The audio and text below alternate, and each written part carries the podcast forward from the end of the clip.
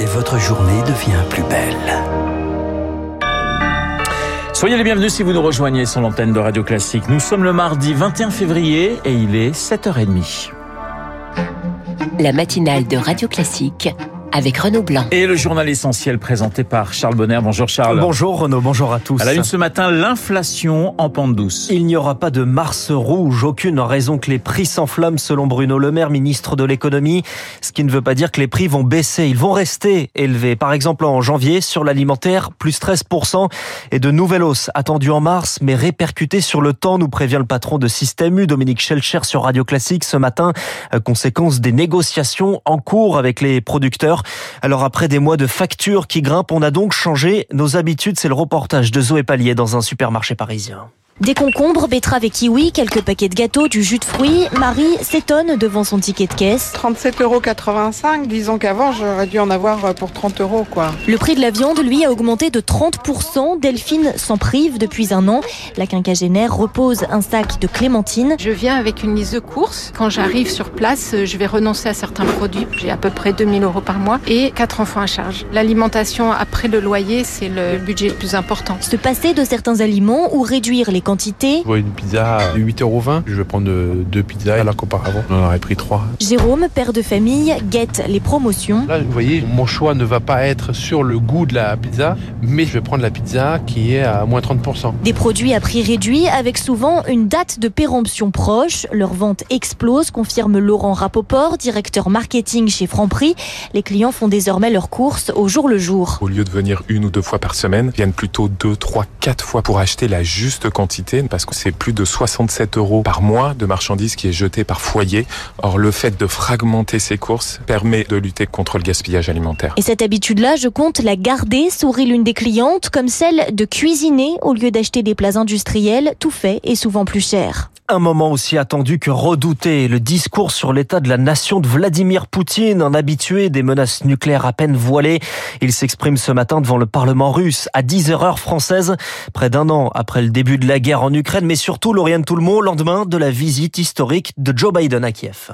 Avant le départ du président américain Joe Biden pour Kiev, la Maison-Blanche a prévenu Moscou. Une procédure militaire nécessaire pour éviter toute escalade malencontreuse, précise un conseiller à la sécurité nationale.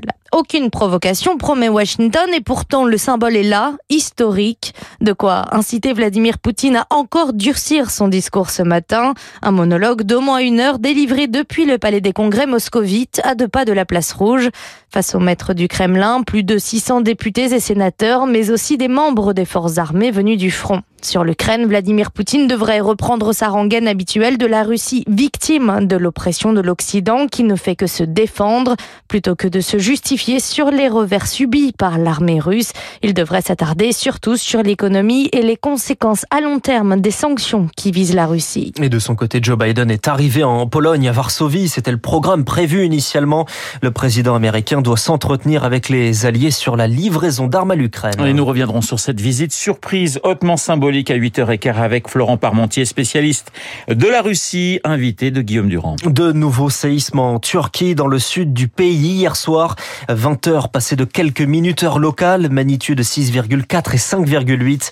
On dénombre pour le moment 8 blessés et 3 morts en Turquie, plus de 130 blessés dans le nord de la Syrie. Il est pratiquement 7h34 sur Radio Classique. Emmanuel Macron retourne sur le terrain ce matin. Il est arrivé à 5h à Rungis, plus grand marché de produits frais au monde, sur place pour parler de la valeur travail et défendre au passage sa réforme des retraites. Nous serons à Ringis dans le journal de 8 heures de Lucille Bréau. De leur côté, les syndicats se réunissent ce soir 18 heures au siège de la CGT pour se coordonner sur les actions avant et après le 7 mars prochaine journée de mobilisation contre la réforme des retraites. Charles, une étude de l'INSERM le confirme, nous pesons trop lourd sur la balance. Une étude réalisée grâce à un sondage régulier auprès de plus de, 1000, de 9500 personnes.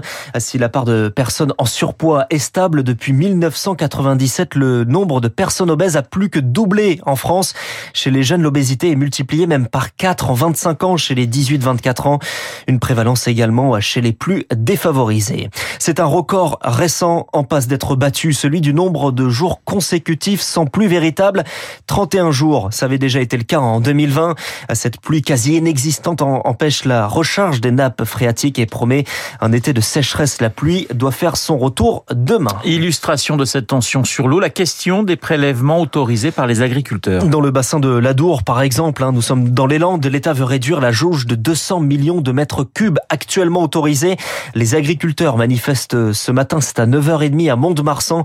Bernard Grillon est responsable de la gestion de l'eau à la Chambre d'agriculture des Landes que si les gens respectent leur autorisation maxi, ça veut dire qu'il y a des gens qui tous les ans ne pourront pas mener leur culture jusqu'au bout. Quand il s'agit de culture type légumière de plein champ, il y a quand même 4-5 usines situées dans le bassin de l'Adour qui représentent un poids énorme sur la production euh, française. Les industriels, euh, s'ils n'ont pas la garantie de pouvoir ramener leur haricot vert, leurs petits pois, leur maïs doux, etc. à terme, c'est déjà arrivé, c'est qu'il y a carrément des parcelles entières qui sont abandonnées, c'est-à-dire ne sont pas récoltées. Bernard Grillon, jouant par Anna Huot. Elle représente 70% de la surface de la planète. La mer, les États membres des Nations Unies sont réunis pour tenter de rédiger un traité sur la haute mer, celle qui ne relève d'aucune juridiction nationale. En décembre, la COP 15 prévoyait de protéger 30% des océans d'ici 2030. Julie Droit, ces océans sont devenus désormais euh, des espaces de compétition stratégique.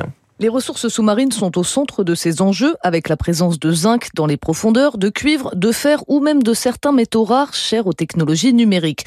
Un stock stratégique qui attise la convoitise, nous détaille Jean-Louis Levé, ex-conseiller spécial chargé de la stratégie nationale sur les fonds marins. On voit bien que les grandes puissances d'aujourd'hui, comme la Chine ou les États-Unis, qui toutes les deux ont une vocation hégémonique, s'y intéressent de près. Le Japon euh, fait un travail aussi d'exploration, probablement demain d'exploitation des grands fonds marins, parce qu'il en face de lui la Chine, qui a déjà fait pression en évitant à certains moments de lui livrer des métaux rares. Donc ces États ont compris que c'est dans les grands fonds marins que se jouent en grande partie les rapports de force entre puissances. Selon le haut fonctionnaire, la France, en tant que deuxième puissance maritime, peut être un modèle d'exploitation raisonnée à l'impact environnemental limité.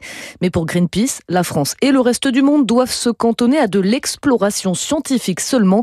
François Chartier, chargé de campagne océan. Pour nous, la perspective d'aller exploiter les ressources minières dans les grandes profondeurs est une vraie source d'inquiétude. Pour les écosystèmes marins, en revanche, il faut plus de science, il faut mieux connaître les écosystèmes, il faut de la recherche et de la recherche qui bénéficie à tous et pas aux entreprises commanditaires. La France a justement changé son fusil d'épaule lors de la COP27. Emmanuel Macron s'est prononcé contre l'exploitation des fonds marins, une position loin d'être partagée à l'international. Les explications de Julie Droit et puis on a appris la mort hier du réalisateur Michel Deville, décédé jeudi dernier. Il a été enterré hier, annonce dans la soirée Michel Deville, ses deux Césars et une trentaine de longs métrages. Voilà, César notamment pour Péril en la demeure qui euh, est l'un de ses euh, meilleurs films. On rendra d'ailleurs hommage à, Michel Deville dans un instant. Merci Charles hein, pour ce journal de, de 7h30. Nous rendrons hommage à Michel Deville avec Samuel Blumenfeld. Cinéma exceptionnellement ce mardi. Il est 7h38 sur l'antenne de Radio Classique.